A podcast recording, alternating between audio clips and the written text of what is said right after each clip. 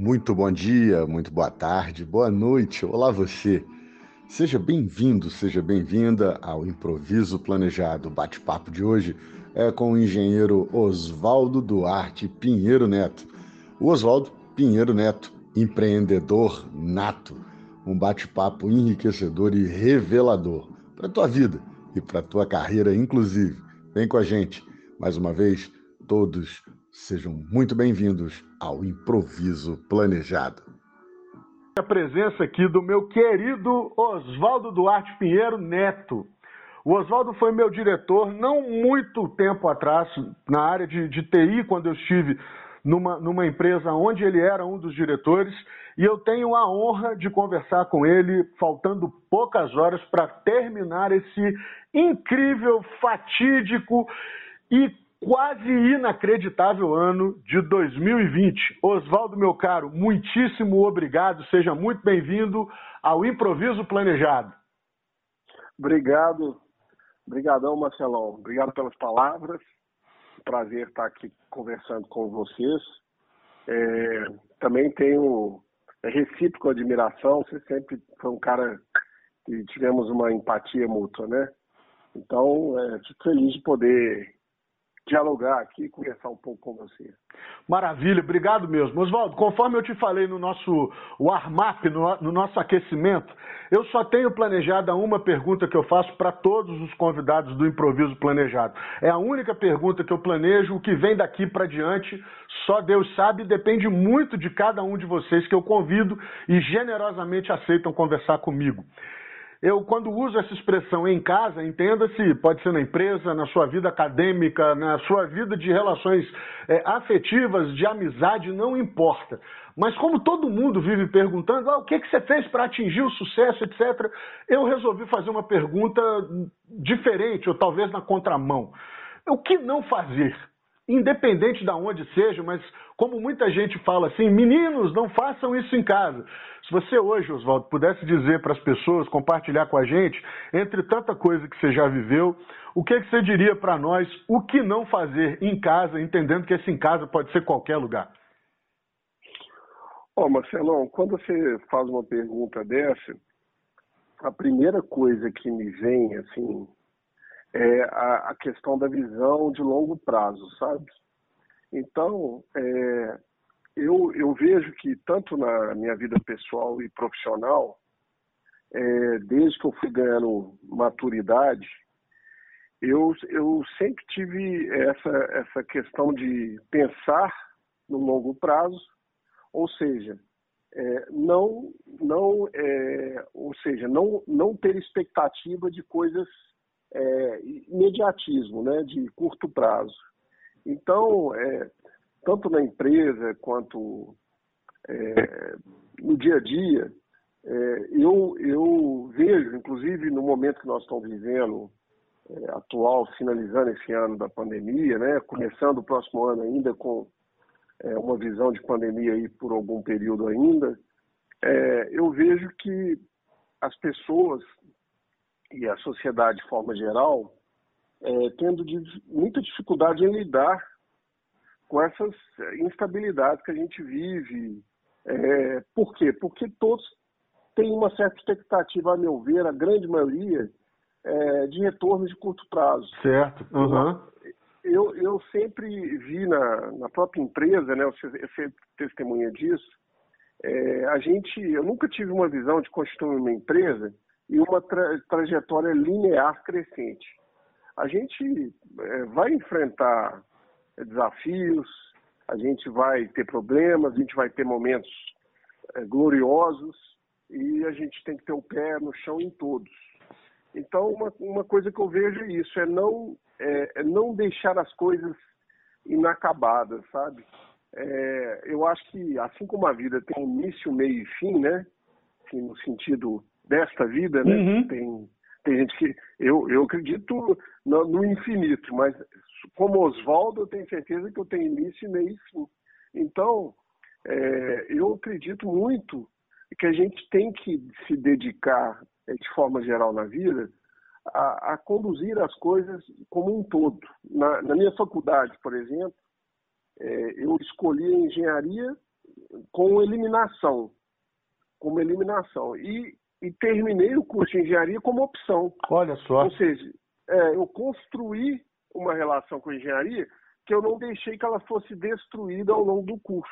Quer dizer, eu fui me, eu fui me dedicando, me aprofundando e comecei a observar onde que eu iria me encontrar dentro da engenharia, que é muito ampla, até eu falei, não, esse aqui é meu caminho, eu opto por ele.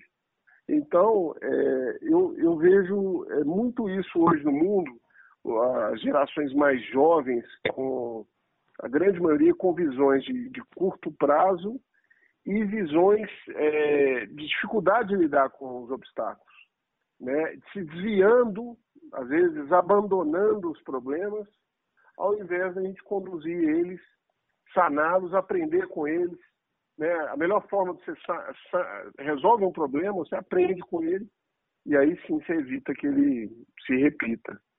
Então essa, essa é uma visão que eu tenho ah, na própria vida também. Quando você fala o que não fazer em casa, eu falo da visão de longo prazo, mas a gente tem que também ter a sabedoria do presente, né, da presença. Então, uma das coisas, quando você fala não fazer em casa, na sua casa, uma coisa que eu sempre tive uma. Eu também desenvolvi, tá? Isso eu não nasci assim, não.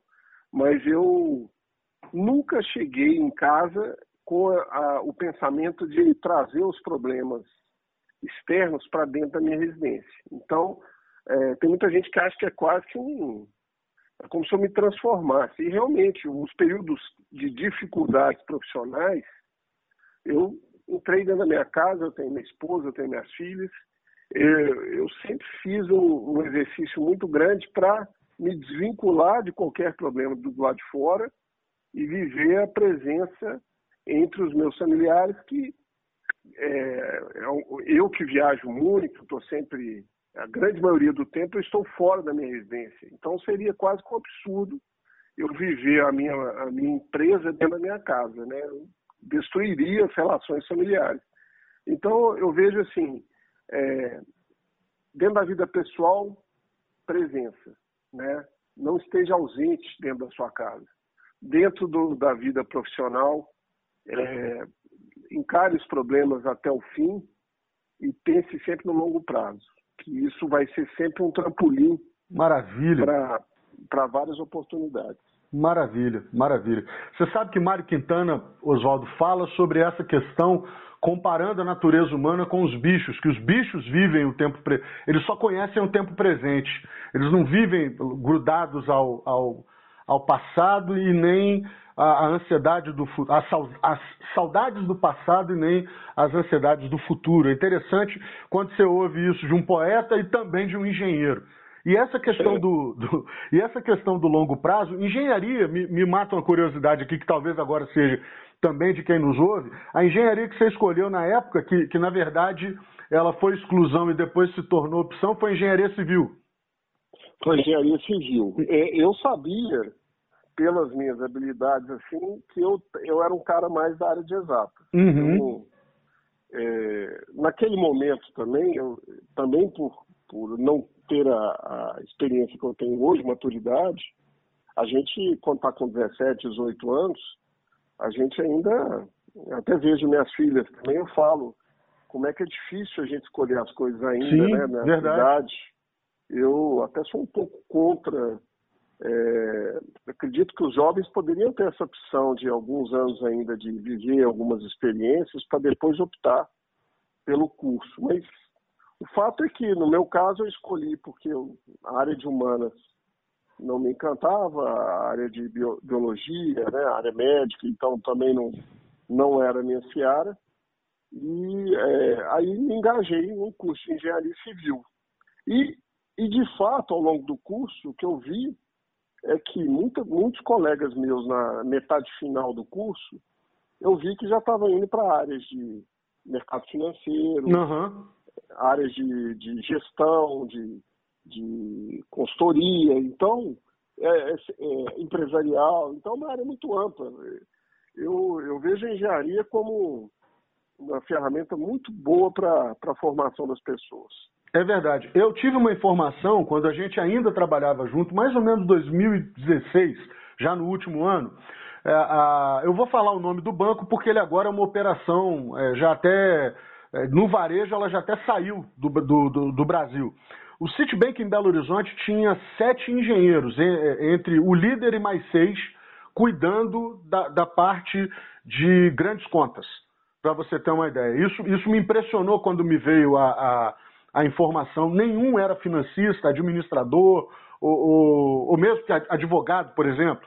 É, todos, eram, todos eram engenheiros, os sete engenheiros e, e lidando com, com a questão comercial, de, de oferta e, e atendimento para grandes, grandes contas de investimento é, na área. Então, assim, isso me, isso me impressionou de como que a, a engenharia ela acaba se tornando uh, ampla, apesar de que, para quem está de fora, ela parece muito óbvia. E aí, Oswaldo, eu quero emendar com uma pergunta para você, talvez um pouco filosófica, mas ela me, me passou pela cabeça quando você confirmou de ser engenharia civil. Como é que é na cabeça de um construtor é, você vê tanta coisa desmoronando ao longo desse, desse ano e você como já tem uma, uma você não é um cara você não é um cara velho de jeito nenhum você, você se importa de dizer sua idade para gente não de forma nenhuma eu tenho 49 anos quer dizer tá, é, é, um é um é, é ainda dentro da linha da linha executiva é muito jovem e do, do ponto de vista executivo é, é um cara muito jovem. E você, mas apesar disso, você já viu muita coisa. É, é, você já viu o plano ainda adolescente, mas você viu o plano cruzado, muito deve ter bastante lembrança, plano Collor e outros, né, é, e outros tantos que vieram que, que, vieram depois e já vivendo isso dentro da, da construção. E aí com isso a gente tem cenário da empresa, toda uma série de planejamentos que, que foram feitos, evidentemente isso vai desmoronando. Como que, como que você, é, Oswaldo, lida com isso do ponto de vista da visão pessoal? E aí, e aí eu vou usar agora uma expressão um pouco, uh, uh, talvez muito coloquial, assim, de, de, que é aquela assim que nós, pobres mortais, a gente olha e fala assim, agora, né? Uh, agora ferrou, para não usar uma expressão pesada, agora já era, agora o negócio ficou feio como que é na, sua, na, na cabeça de um construtor ver isso tudo, é, é, tudo desmoronando para ter que refazer o planejamento e continuar o caminho da construção. É óbvio que para quem não é do ramo, uh, muitas vezes a gente vê um prédio subindo, a gente não tem ideia de quanta coisa teve que ser desfeita, né, é, derrubada, demolida, para então aquele prédio começar a ser erguido. Mas como é que, é, como é que você transpõe isso para o dia a dia da empresa, de você é, dormir com uma série de planos, algumas coisas já andando, e do nada isso tudo ter que ser é, revisto. E aí, literalmente, é vendo como se fosse assim, casas, né, apartamentos, prédios desabando em termos de plano, para então fazer tudo de novo e continuar nesse, nesse ramo que não é fácil da, da construção. Como é que é isso na cabeça do engenheiro? Ó, oh, eu, eu te falo, a pergunta é, é, bacana, porque quando você começou a falar dos planos é, que nós tivemos econômicos, e muita gente não viveu, né?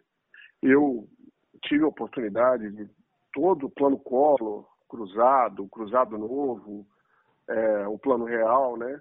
Tudo isso aí, é, essas crises que foram geradas, o que acontece, é, eu, eu vejo assim, eu gosto muito de ler história de empreendedores, de principalmente brasileiros. Estou é, começando a ler um livro agora do Walter Moreira Salles.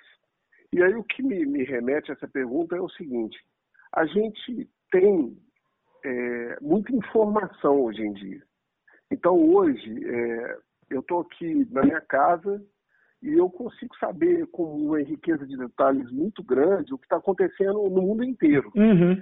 É, e o que acontece é que no passado é, a gente tem uma visão também que os problemas de hoje é, eles são maiores do que os problemas do passado. E eu vejo pela história dos, dos grandes brasileiros, é, história desde a, é, a trilogia né, do, do Laurentino lá de 1808, 22, 89, o que a gente vê na prática é o seguinte, sem dúvida nenhuma, o Brasil é um país desafiador, um país é, de, de regras não muito fortes. É, nossa formação, a formação da população sempre careceu de líderes mais exemplares, né? Então a gente tem esse problema de referência também. Mas é, os problemas sempre foram, de uma certa forma, muito desafiadores. Eles já eles mudaram. Os problemas que os primeiros, antes da República e pós-República, viveram, muito diferentes dos problemas de hoje. Só que a gente, de fato, a gente tem uma incerteza muito grande no, no país, econômica, é uma incerteza política, é, as instituições ainda não são tão maduras, mas sou otimista, eu já deixo claro isso, que essas experiências todas que a gente vive vão tornar a democracia melhor e não pior. Sim, sim, é verdade, verdade. Eu, eu, tenho, essa, eu tenho essa visão, mas de fato eu, eu acredito que, a, que essas oscilações todas no Brasil, que não são as maiores do mundo, mas sem dúvida o Brasil é um país ímpar em relação a essas questões é, a gente tem que saber é, encará-las é, e, e, de uma forma sempre buscando muita serenidade para poder agir em cima delas. Quando veio, por exemplo, a pandemia, é, eu, dentro da empresa hoje que eu estou é, com a maior, é, digamos que a, a Forcasa a empresa hoje que, que eu estou 100% focado é, e com a minha ação, é, ação executiva full-time, é claro que eu tenho vínculos com outras empresas, mas é, são muito mais é, societários do que como executivo. Mas na Forcasa eu senti que eu era necessário nesse período de pandemia eu auxiliar nessa visão, principalmente é, de ter serenidade para acompanhar o problema. No grupo de, de diretores, é, talvez eu fosse a pessoa que mais viveu oscilações e, e problemas é, dentro dos 25 anos de profissão. É, então eu senti o seguinte, ó, gente, primeira coisa, você é um instrumento aqui de é, calma e de é, serenidade, né? calma, serenidade, harmonia dentro da empresa para que as decisões sejam tomadas em cima disso e não precipitadas. E aí a gente foi, é, eu, eu, a gente montou um comitê no período de crise. Que bacana. É, é montamos um comitê, a gente todo dia é, pela manhã, no, nos dois primeiros meses a gente estava predominantemente em, em home office, e depois nós fomos aos poucos voltando, religando a empresa, não totalmente, mas alguns setores voltaram a atuar em outra atividade, né?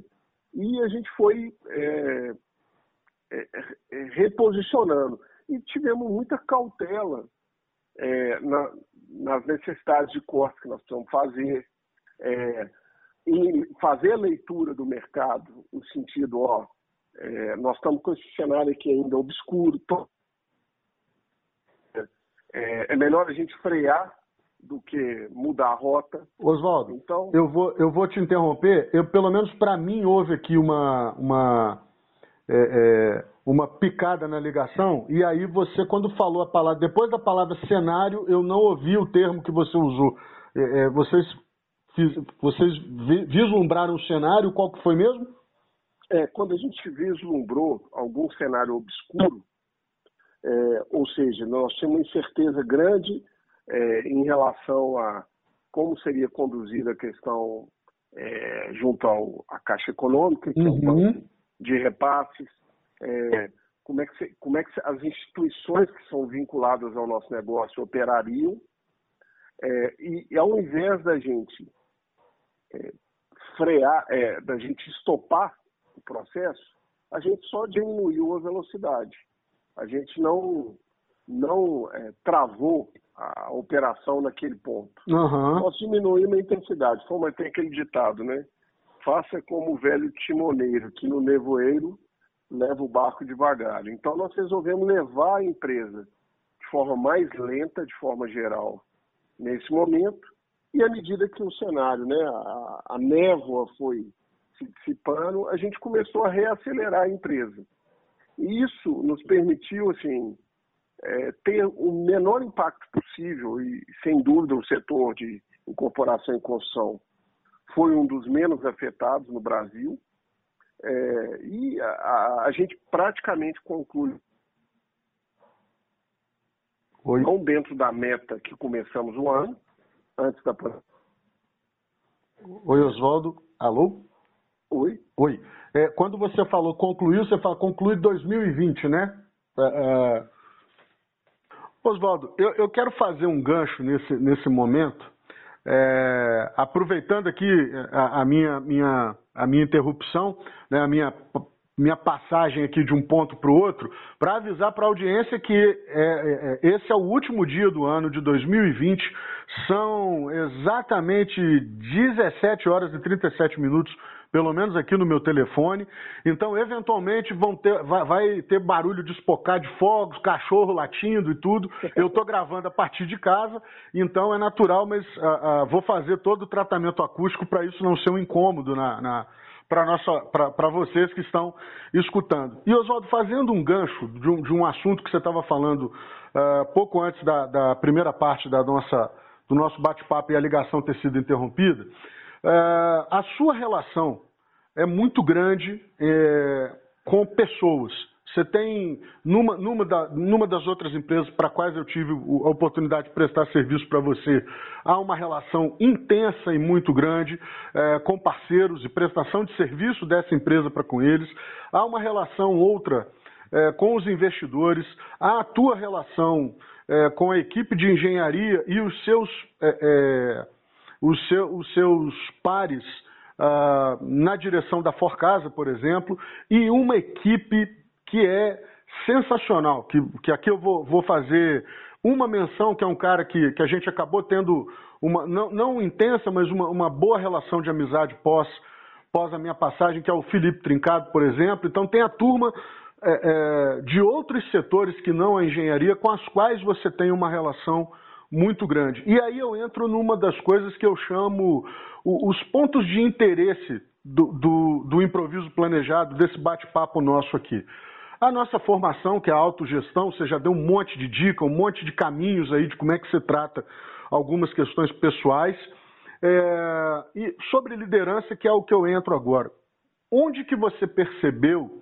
Eu sei que você teve uma formação militar também, é, é, por um período, da qual você, você se orgulha muito.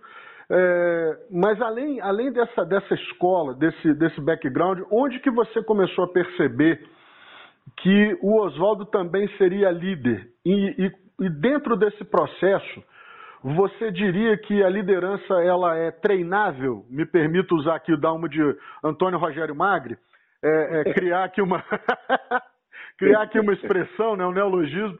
É, é a, a, a, liderança ela é treinável, você pode aprender. Evidentemente que existem talentos natos, a gente não pode negar isso. E, e as pessoas podem aprimorar isso ou não. Mas no seu caso, você, você aprimorou, você teve que aprender a ser. Como é que, como é, que é a tua pegada nessa relação tão distinta? Porque do nada você está falando com, com, um engenheiro, às vezes ali o, o cara literalmente no chão de fábrica, aí a gente está falando no canteiro de obra, e do nada toca seu telefone, você está falando com o cara blaster master da empresa X, que não cabe a gente citar, mas que é, é, é, é, é como se você tivesse ali guardadas as proporções, é, tendo, tendo comprado uma bala e do nada você está conversando com a rainha da Inglaterra. Como é, que, como é que foi essa formação, essa pegada na tua história? Ah, a pergunta foi muito bem construída, porque é, até recentemente que eu que caiu a ficha o seguinte. Eu quando a minha é, eu tenho muito a agradecer a meus pais pela pelas oportunidades que eles me deram. É, agora eu vivi num ambiente, né? A minha mãe teve formação em psicologia, é, um bom exemplo que eu tive que ela se formou depois que teve os três filhos. Olha que legal, ela, que massa, que legal. É, ela teve três filhos depois resolveu e era é dona de, de casa mesmo, né? Sempre foi no, no, no, na visão da geração ali que cuidava da casa. E minha mãe, mesmo assim, estudou, fez a psicologia na Federal. Que legal! Formou, é, se formou e trabalhou pela vida toda.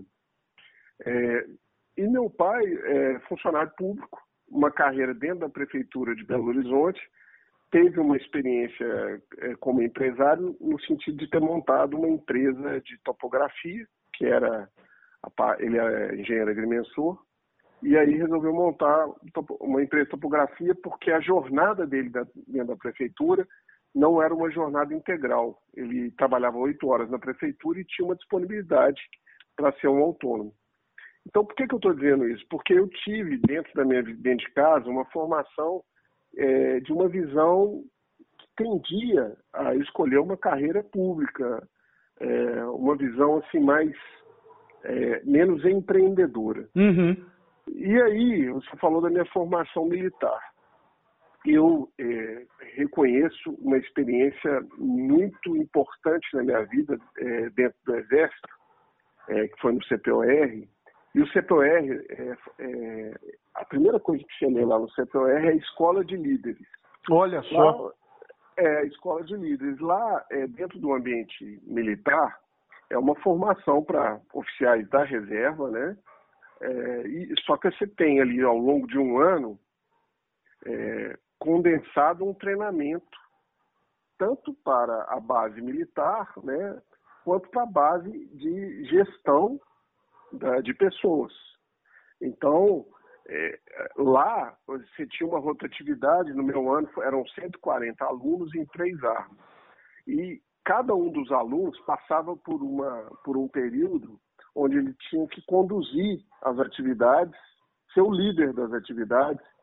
E isso é, era um, um, mecanismo que o Exército fazia exatamente para te, te, impulsionar ali para saber tratar e lidar com pessoas, dar comandos, é, saber lidar com, com algumas insubordinações e tudo mais. E é, tem muito orgulho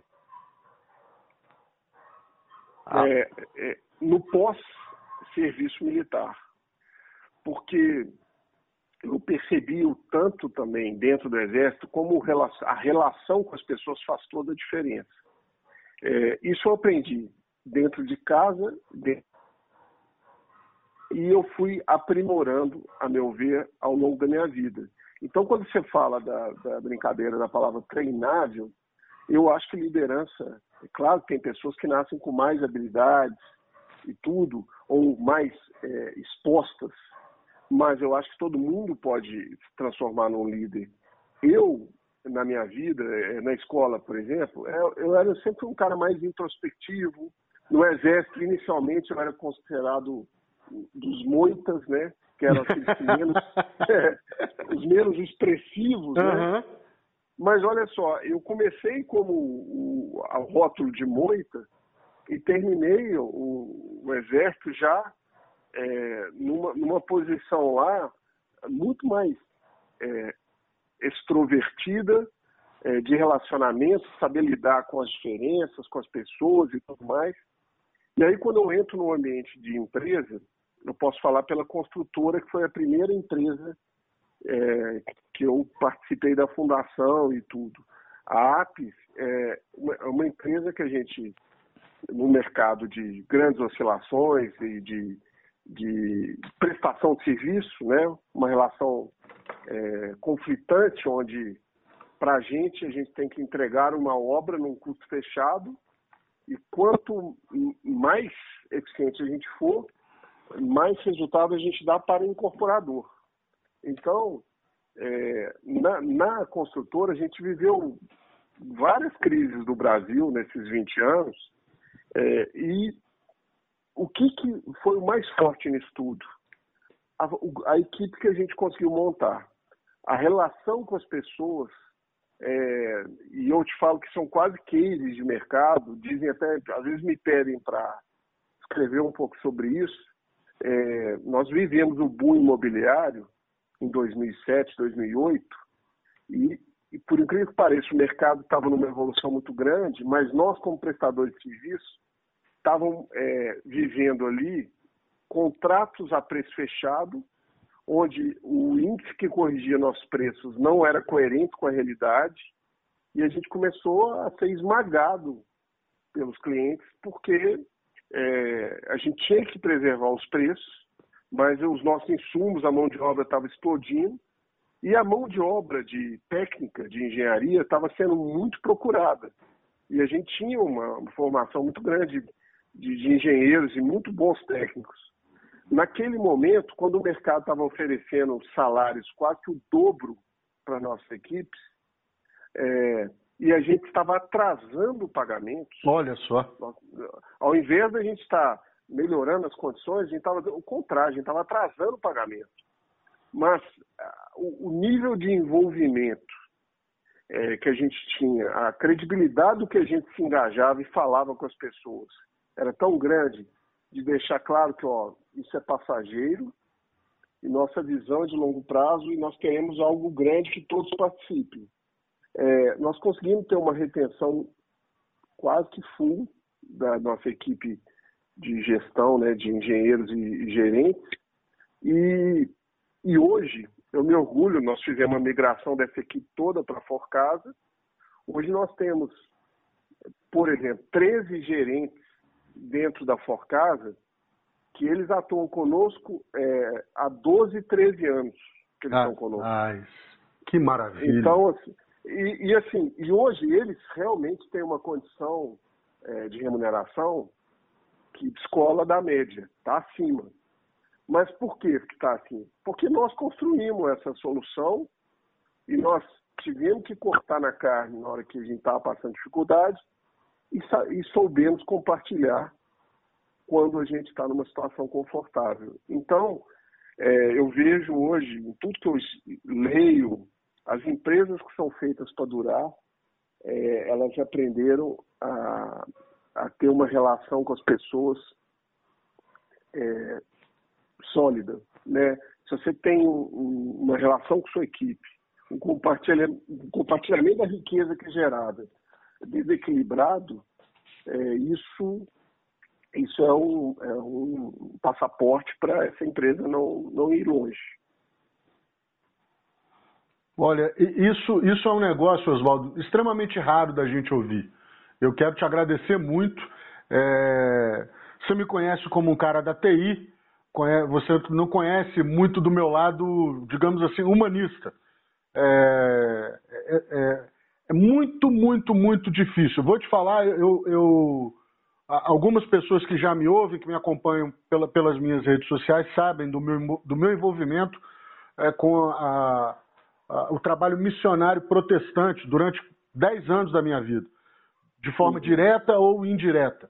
E mesmo, mesmo em escolas variadas de liderança, cursos de liderança que eu vi é, ao longo de tanto tempo, eu não, não lembro de, de uma abordagem sobre, sobre esse aspecto de uma maneira tão tranquila e tão, tão direta.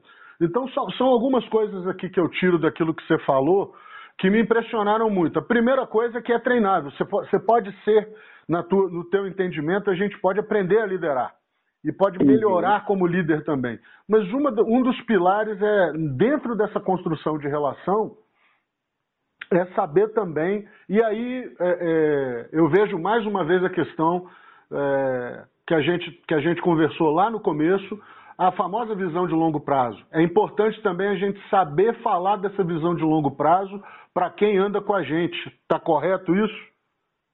Tá, é, tá correto. É, é, a gente tem que ampliar essa visão. Na verdade, essa cultura, né, porque não é o diretor ou o sócio que faz a empresa.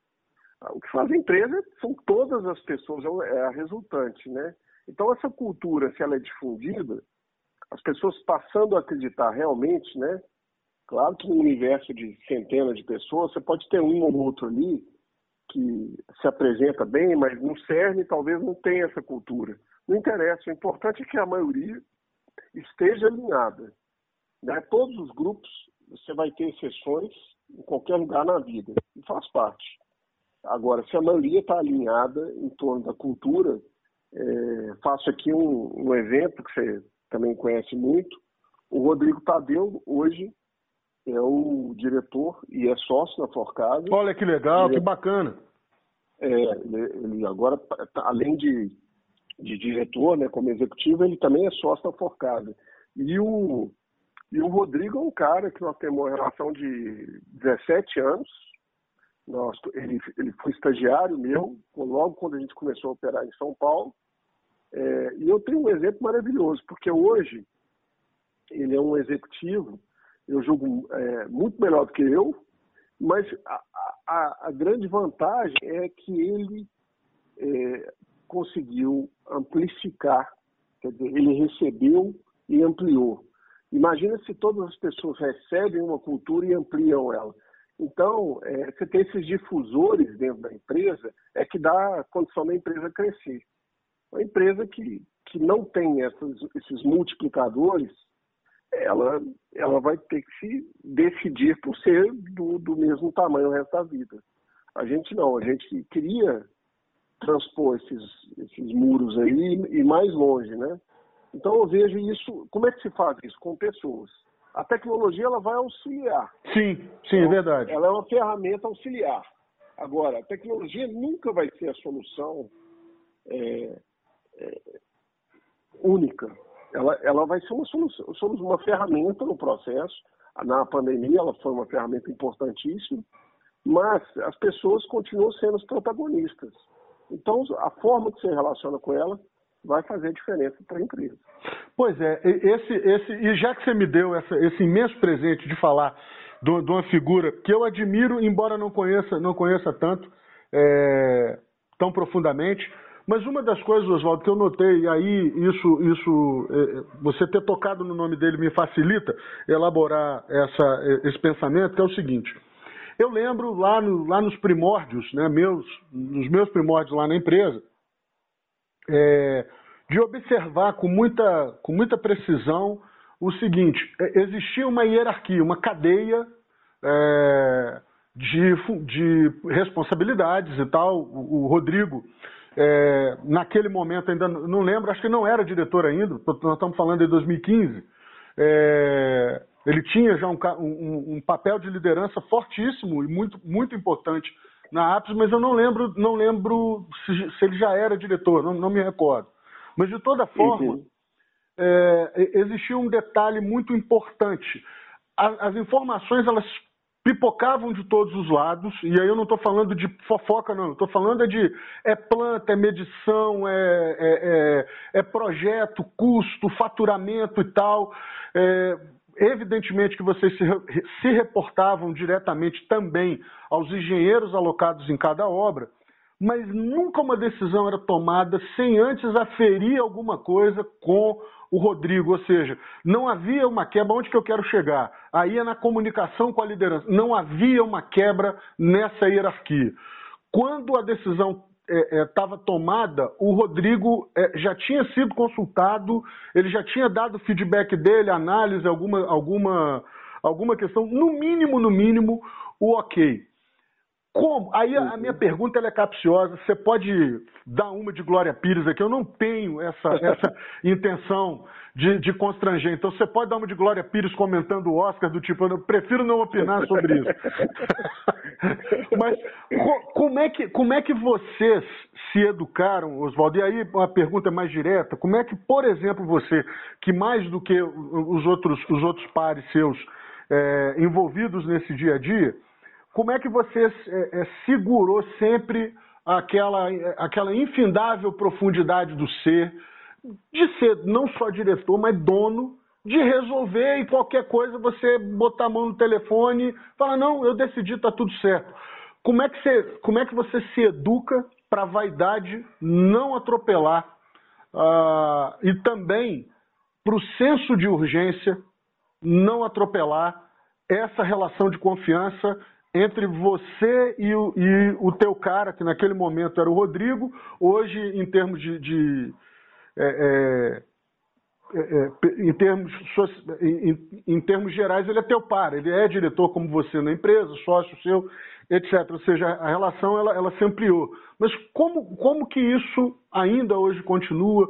É, como é que você forma isso na, na têmpera? Como é que você coloca isso na forma? Para não ceder a essas tentações?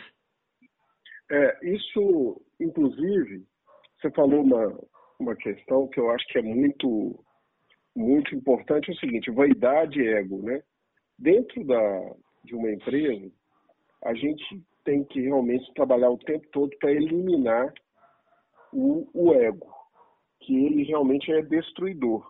E a resposta vem exatamente em cima dessa, dessa premissa de eliminação do ego. Que é o seguinte, na relação com o Rodrigo, na relação com os pares, com a equipe de forma geral, uma coisa que eu sempre zelei é o seguinte, é, vamos usar os ouvidos, né, e graças a Deus nós temos dois, para a gente poder decidir né, é, e poder reconhecer falhas. Então, por exemplo, na, no, com o Rodrigo, várias questões a gente, no, no tomar de decisão, eu reconheci falei, não, Rodrigo, é, várias mesmo, e hoje eu acho que é, toda vez que é, os líderes precisam ter autonomia de tomar decisões é, e a gente tem que, cada um de nós tem que reconhecer quando erramos. Nós não podemos ficar preso a, ah, não, nós somos infalíveis. Não. O reconhecimento do erro, e, e aliás, quanto mais rápido a gente reconhece ele, mais rápido a gente consegue criar soluções e tratá-lo. Na minha relação com o Rodrigo, a gente nunca teve esse, esse problema. Então, ele sempre teve, muito claramente, a autonomia para tomar decisões. Eu sempre me senti confortável com as decisões que eram tomadas e alguns temas ele sabia filtrar claramente aquilo que necessitava de uma consulta. Então, é, é, isso a gente construiu porque o tempo nos favoreceu. A, a, a gente teve muito tempo para construir e criar isso. Hoje, o que está acontecendo? Essa solução nem sempre é viável para todas as empresas em todos os momentos. Hoje a gente trabalha com empresa com processos muito bem desenhados e tentar ao máximo simplificá-los, né? Porque a gente quando fala em processo, tem muita gente que já pensa em burocracia e tudo mais, mas a gente pensa o seguinte, não, que tenha pelo menos desenhado, mesmo que seja uma coisa simples, as pessoas que vão ser consultadas dentro de um sistema, você que é de TI sabe disso, quais pessoas validam isso? E tem que tomar cuidado para quando a gente escolher as pessoas, não, também não, não tornar o processo de comprar papel, por exemplo, um processo que leva 30 dias. Então, temos que ter uma fluidez no processo.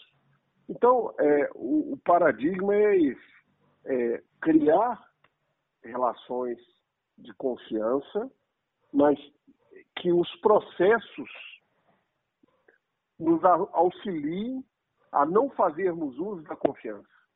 Então, a gente acaba é, criando uma, um modelo onde tem uma cultura muito forte na empresa, e quando eu falo de cultura, eu estou falando de formação ética e moral também. Então, não é só a mentalidade do negócio, tem que ter a base, que é ética moral. Para quê? Para que isso, as pessoas saibam operar ali e elas vão ser é, representantes da empresa o tempo todo. Então, é, isso, a minha relação com o Rodrigo é um exemplo disso.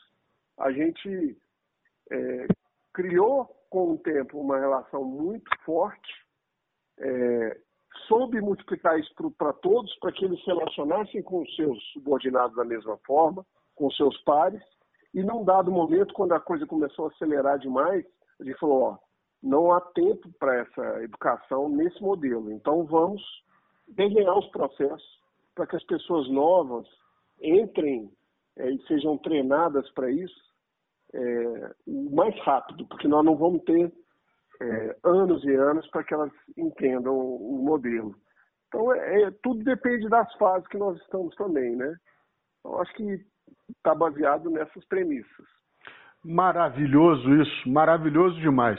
Oswaldo, dentro desse, desse, desse, desse, assim, desse tema ainda e, e ampliando, uma coisa que me chamou a atenção é, e aí eu vou falar no nome dele, porque ele inclusive é, é, é, ele, ele vai, ser, vai fazer parte desse bate-papo aqui agora já em janeiro. Uma coisa que me chamou a atenção foi o trabalho da consultoria. Né? Eu estou falando aí da, da Smart, do Rock, sem fazer jabá nenhum, mas o porquê que eu quero jogar isso na, na, na baila aqui? É porque nós, nós estamos falando de educação, de liderança, E uma coisa, uma das coisas que me impressionou muito foi a liberdade que vocês deram para ele naquele momento, para as equipes que estavam trabalhando lá, de dar o feedback, de fazer com que a, a ferida eventualmente doesse, de mexer em algumas coisas, em alguns em, em, brios, que eventualmente não é qualquer pessoa que está disposta a, a, a trabalhar. Evidentemente que a gente cai no lugar comum da vaidade. Mas como que foi na tua cabeça preparar a tua equipe, avisar para as pessoas, vender a ideia ou você mesmo comprar a ideia é, de que vai ter uma, uma, figura externa que não é do ramo de construção, a, a praia é outra é gestão, que vai interferir ou que vai ali fazer o ferrinho do dentista, vai mexer para ver onde é que tem alguma coisa ali que pode ser melhorada, ampliada, amplificada eventualmente, tirada de lá, porque tá, tá um peso morto e ninguém viu. Como, que, com, como é que é isso, além da, da, da, parte da vaidade que você já, já falou, mas como é que. É, e aí talvez seja até, Oswaldo, fazer uma pergunta mais simples, mais simples sobre isso. Como é, que, como é que você vende uma ideia dessa dentro de uma empresa? De que é, alguém vai te ensinar a trabalhar um negócio que nem é, e, e nem é exatamente do seu ramo. É muito legal essa, essa história, é, pelo seguinte, você, me faz lembrar, por isso que eu falo de, de pensar em longo prazo, eu vou explicar o motivo. Em 2014, o Felipe, que sempre foi um, uma mente pensante no grupo, né, estratégica, o Felipe. É... É, você vai me permitir, o Felipe é o gambito da rainha do negócio, rapaz. Aliás, ele é outro que eu quero, quero ver você convencer de conversar comigo para gravar isso aqui, cara. Ele é outro. Ai, rapaz. Isso é só para turma entender, assim. Você está conversando com o Felipe, ele já está meia hora na frente do assunto. É um negócio maravilhoso. Exatamente, mas olha como é que é interessante isso. Porque o Felipe, em 2014, ele via várias deficiências, né? E, de uma certa forma, isso a gente tinha dificuldade de corrigir. Inclusive, deficiências em mim, deficiências nele e tudo mais.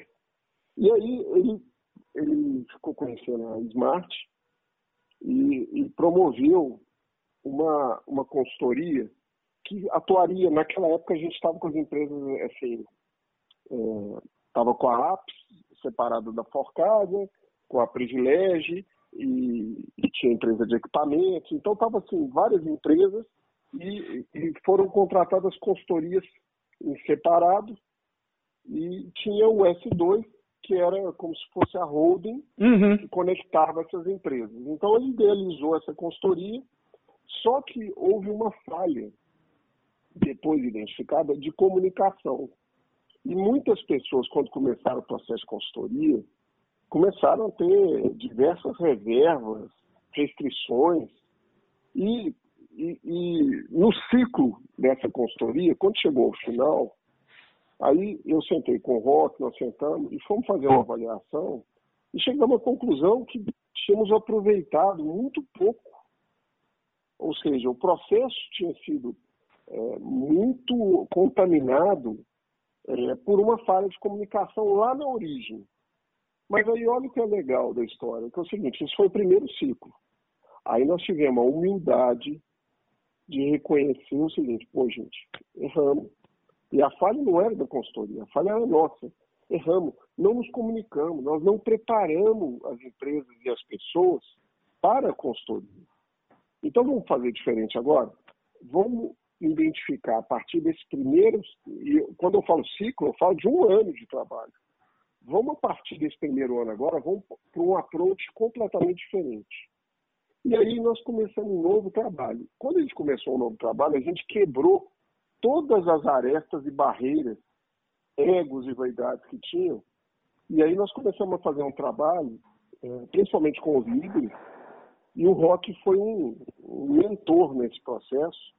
Eu, é, eu, eu, digo, nessa época, eu lembro que eu terminava as reuniões com o Rock é, irritado, uma palavra para ser menos é, formal, puto com o rock, porque é o seguinte, o rock te falava tudo aquilo que você precisava ouvir, sem nenhuma aresta, nenhum freio. E aí, é, aquilo ali, a gente foi se desenvolvendo as lideranças, foi criando uma relação de, de, de é, conexão muito grande com a consultoria, e isso era em 2015, por exemplo. Agora, olha só, a partir dali, a gente começou uma exitosa transformação, transformação nas empresas, no que aqui, na empresa que a gente tinha que fechar, na empresa que a gente tinha que fundir, nos negócios que a gente não tinha que participar, e a gente partiu para uma por uma desconstrução por um lado e por uma construção de outro lado. Que maravilha. E hoje o rock, pensando em longo prazo, o rock hoje ele é conselheiro da Forcasa, ele é consultor da Forcasa, ele é consultor da Privilégio. Hoje o rock, é, e, e eu sei separar muito bem, é um amigo pessoal, então, é, assim como ele, na nossa vida privada nós somos amigos, no, dentro de uma reunião, por diversas vezes, temos posições contrárias, muito comum, mas assim, estamos é, construindo algo bacana em conjunto. A Smart cresceu muito nesse período. Hoje ela faz presta consultoria para várias empresas em Minas, São Paulo. É, e, e, cara, e nós crescemos muito. Então nós descobrimos um caminho que a gente pudesse ser melhor e maior é, sem, sem vaidade, reconhecendo erros, re, retentando, né? É, então eu vejo esse é um, é um ponto que como é que a consultoria, como é que uma visão de fora é importante para te tirar da, do conforto, sabe? E a gente tende, inconscientemente, a gente tende a buscar esse local de conforto. É, isso não é errado, mas para você melhorar, você tem que ser exposto ao desconforto, sabe? Então, eu acho que a consultoria sempre nos ajudou muito essa visão. Coach, o Rock nos indicou um coach que, que fizemos com a Aline, que foi espetacular. Também. Maravilha, que legal. É, eu acho que são todos caminhos muito bons para um desenvolvimento pessoal, profissional das empresas. Oh, que show! Isso, isso, é, isso é importante, porque eu vejo, eu vejo essa questão, Oswaldo. É, pode parecer para muita gente que, que, que vai nos ouvir e tudo, que isso é uma coisa que é uma conversa de grande empresa. E, e não é. Você pode ter uma consultoria conversando com um amigo, indo para a internet ouvindo alguém. Ouvindo esse podcast aqui, por exemplo, está ganhando um monte de, de, de dica aqui é, é, extremamente preciosa. E aquilo que eu, que eu lhe falei é, é uma das coisas que, que rege essa minha ideia. É impressionante as coisas que a gente evita experimentar como dor, evita de sofrer quando a gente observa e aprende com a experiência dos outros. A gente pode evitar demais, aprender muito, evitar demais a viver os mesmos, os mesmos apertos. É óbvio que quando a gente vai, a partir disso, se colocar ao crivo dos outros, perguntar para alguém, é, se submeter a uma consultoria, o nível da gente vai estar tá mais alto, porque a gente já evitou alguns tombos primários, alguns, alguns tombos na, na na caminhada. É um negócio fenomenal. Oswaldo, me conta um negócio. A sua, a sua perspectiva para esse próximo ano, já que a gente está conversando aqui nas últimas horas e indo para os finalmente, eu já vou te liberar para você começar a comemorar com a sua família, comemorar esse ano que passou e saudar o ano que está chegando. É, na tua visão de longo prazo, é, se nada mais é, digamos assim, é, é, é, complicadíssimo surgir nessa coisa toda. Por sentimento, por visão, por conversa, por planejamento, é, é, e sem entregar o ouro, é claro também, mas daqui um ano, no 31 de dezembro de 2021, qual é a sua, a sua expectativa, na tua visão de longo prazo, de uma maneira geral, como é que você nos imagina daqui a um ano? Ó, oh, Marcelo, é, antes de responder, só uma questão que você falou aí, como tem né, pessoas que vão estar ouvindo e tudo, é, tem um livro que o Rock me indicou, é, que, que, tem a ver com o tema aqui, que é o que não fazer, né? Olha! É, esse livro chama O Livro Negro do Empreendedor. É, não, não é um livro assim muito divulgado, né? Um, um espanhol que escreveu esse livro, mas é um livro muito interessante porque ele fez uma compilação de tudo é, que ele viu, todas as empresas e estudos que ele viu de empresas que, ele, que não deram certo, né? Ou que ruíram após um, um longo período e tal. É, e é um, é um livro interessante que eu recomendo porque fala muito do que a gente está falando e eh, não deixa de ser um aprendizado com os outros. Né? Em vez da gente ter que errar para aprender, a gente lê o livro e aprende um pouco através dele. Boa, boa então, dica, maravilhosa.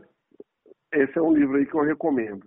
É, sobre o próprio, próximo ano, eu tô, confesso que eu estou otimista, é, porque, primeiro, nós estamos vendo um cenário é, de vacinação, embora estejamos atrasados em relação ao mundo, nós, com certeza, ao final do ano que vem, estaremos em, com uma população imunizada e um problema muito mitigado em relação a isso. Outra questão é o país, essa mola comprimida que foi a, a pandemia, né? tende a, a, ter um PIB positivo ano que vem. Então, é, de forma geral, muitos setores que foram esmagados aí, né, é, vão, vão retomar. Nós vamos ter voltar uma, a um nível é, de, de, o nível de desemprego vai diminuir. Nós estamos com um desemprego muito alto no país. É, isso, ainda bem que no ano que vem a gente vai ter um viés e tomara que a gente chegue ao final do ano em vez de 14 milhões, 13 milhões de desempregados, a gente chega com um número é, muito inferior, né, que isso faz toda a diferença. É, acredito muito, claro, que muita coisa que aconteceu, bolhas aí, no próprio setor imobiliário, que é o que eu mais conheço, é, nós vamos ter muita produção de obras, e isso movimenta muito a economia. Vamos ter alguns desafios, que é a, essa questão dos custos, né? O custo de construção, o INCC está muito alto, né? Já está chegando a 8%. Nossa! É, nos últimos 12 meses. E o preço de venda dos imóveis, se você corrige o preço de venda, o que, que vai acontecer é que a renda, de forma geral, não está subindo. Então vai começar a cair as vendas no mercado, né? Nós não vamos ter um volume de vendas tão alto. É, vai ter uma recomposição, né? E nos demais setores, de forma geral, é, eu, eu, vejo como influência a, as decisões políticas, né? Eu acho que eu torço muito um governo é, um pouco mais é, estável em relação a se comunicar e, e, tratar, tirar essa linha polarizada que a gente vive, né? É, então tentar unir e não separar. É verdade, é importantíssimo, isso é importantíssimo. É, eu vejo que o, a linha tem que, tem que ser. E aí é uma incerteza, eu não posso afirmar o que vai acontecer. Eu só acho que a linha atual do nosso governo é uma linha, assim como aconteceu nos Estados Unidos, eu acho que é uma linha que vai acontecer aqui. Se a linha prosseguir nessa linha do Trump tropical, nós vamos ter uma, uma uma troca de, de governo e aí vão ter novos é, protagonistas aí na política. A gente sabe alguns que podem ser. É, eu só torço para uma condução política das instituições estarem se respeitando mais, o STF, com o Congresso, com, sim, com o Executivo, a gente buscar uma união maior para conseguir fazer as reformas que o país precisa é, para a gente ter um cenário é, menos incerto. Tem, o, o, Brasil, o Brasil é uma potência em relação à projeção. Riqueza natural, agronegócio. É, nós temos uma área muito grande, uma população grande. Nós não temos problemas, digamos, é, religiosos, né, digamos. Uhum. Nós, os brasileiros sabem conviver com com as diferenças de religião, não temos essa, é, esse, esse, problema. Problemas civis, né? O brasileiro também tem essa qualidade. É muito difícil a gente ter uma situação do, do povo ir para a rua armado, então não é, não é o nosso viés. Então, eu acho que o Brasil, é, bem gerido, é uma potência. E eu sou muito otimista em relação a isso. Eu jamais pensei em, em sair do país é, por acreditar que, é, com esse aprendizado do nosso passado, a gente vai conseguir construir um, um, um país melhor. É, e eu acredito que nós já vamos ler algo em torno disso no final do ano que vem. Maravilha, assim seja. Muito expressivas. É. Oxalá, oxalá estejamos vendo, vendo, a mesma coisa. Eu também estou, de, de verdade, muito, muito otimista com esse, com, esse próximo, com esse próximo ano. E, e faço assim muito um, um coro em gênero e número e grau sobre essa sua visão é, em relação às necessidades que a gente tem em termos de governabilidade, sem abraçar nenhuma bandeira ou preferência por A, B, C, E, D, enfim, não, não é isso que a gente está tratando aqui, é, é, minimamente uma harmonização é, é, entre, entre os, os balanceamentos, entre o, um balanceamento bem feito entre os poderes. Isso é necessário para que, que a gente consiga fazer realmente a, a as modificações, as modernizações que, que, que o país está precisando. Oswaldo, finalmente eu quero te agradecer demais e é, como eu comecei perguntando o que não fazer, eu quero que você deixe as suas considerações, saudações finais e um, um conselho de ouro. Eu não, não perguntei isso para ninguém ainda não, mas vou perguntar para você assim, uma dica de ouro sua, além das suas, das suas saudações, das suas considerações finais. Marcelo, eu também queria te agradecer pelo, pelo papo e a gente sempre teve um, uma, uma amizade muito bacana. É, acredito muito também no seu trabalho, te acompanho pelas redes sociais e sempre gostei demais da, da, das coisas que você coloca, né? São, tem muita coisa que me inspira também. É, em relação a essa consideração final, eu acho que uma síntese, né? A todos, né, ficarem no jogo, né, acreditarem na, no longo prazo, né, não se, se intimidarem com esses obstáculos, né, e sempre preservar os valores, né, nunca tentar também acelerar os caminhos aí é, com ações que não têm conexão com seus valores, né, isso aí é, não vai gerar um resultado bacana. Então, pensem no infinito, vivam o presente, é, planejem, é, considerem obstáculos no caminho, né? sejam otimistas, otimismo não faz mal a ninguém, tá? Não pode ser alienação, mas otimismo é muito bom. Sorriam, né? Eu acho que é importante um importante mesmo também. É, e, e, sejam promotores disso, porque isso é atração, né? Isso atrai as pessoas.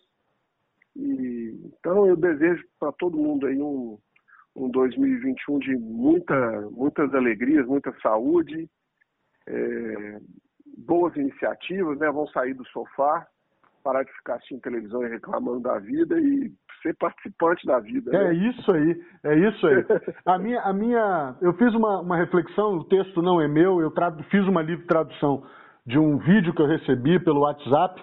É, eu fiz uma, uma, um vídeo exatamente sobre essa questão de sair do sofá, o movimento. É, é, o texto é muito bom, não é meu, eu fiz só. Peguei um vídeo de Belo Horizonte, é, é, é, dei uma acelerada nele, mostrando vários pontos aqui da nossa cidade, e, e fiz a narração e fala justamente sobre isso, sobre o movimento. Meu querido Oswaldo, muito, muito, muito obrigado. Que a sua vida seja longa e próspera, que 2021 te traga surpresas agradabilíssimas. Um grande abraço para sua família, para o seu pai também, que é uma pessoa que eu convivi pouco, mas tive boas aventuras, umas duas ou três vezes que foram é, é, é, momentos maravilhosos, sensacionais. Eu tenho um circulador de ar aqui, graças a ele, assim, não esqueço disso. É foi um negócio sensacional. Então eu quero te agradecer muito mesmo, muito, e te desejar um 2021 surpreendente do ponto de vista do maravilhoso e do que de melhor Deus puder prover para nós. E eu espero muito em breve a gente ter um outro bate-papo para falar sobre outros, outros assuntos, complementar esses aqui, porque foi muito agradável, foi muito, muito elucidador. Foi, foi de verdade muito enriquecedor. Obrigado, Marcelão. Também te desejo é, todas as bênçãos, hein? muita saúde, alegria a todos os que vão escutar essa, esse nosso bate-papo. Fico à disposição, tá? E, e acredito muito no seu caminho aí. Tem muita coisa que inspira a gente que acompanha. Viu? Obrigado mesmo. Muito obrigado. Grande abraço, meu querido. E agora fica aqui o meu pedido, embora o Natal já tenha passado, o meu presente. Assim, você dá um toque no MM, no Felipe, que conversar comigo para gravar o podcast nem dói.